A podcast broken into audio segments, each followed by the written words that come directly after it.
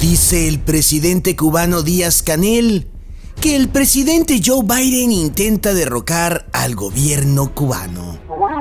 Pasando por alto que hay gobiernos, como el gobierno de Cuba, que esos se derrocan solitos.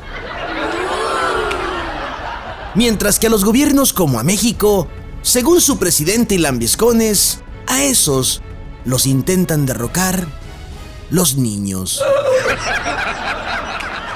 Y usted se preguntará por qué los presidentes de la izquierda actúan y hablan de manera tan extraña e irracional. Saque cuentas. Los tornillos y las tuercas siempre se aflojan hacia la izquierda. Por eso parece que a ellos se les han aflojado varias tuercas y tornillos.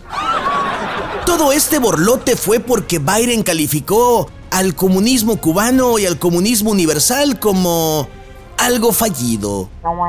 Y no solo en el mundo ha fallado el comunismo, en México también ha fallado el humanismo, mediante el cual el gobierno mexicano ha renunciado a brindar seguridad.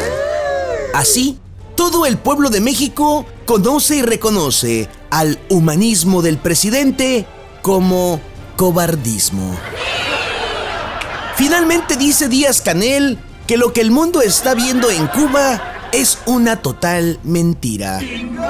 Pues díganle a los directores de todos esos presuntos montajes que por la crudeza, lo impactante y lo bien logrado de los montajes, esos directores merecen un Oscar.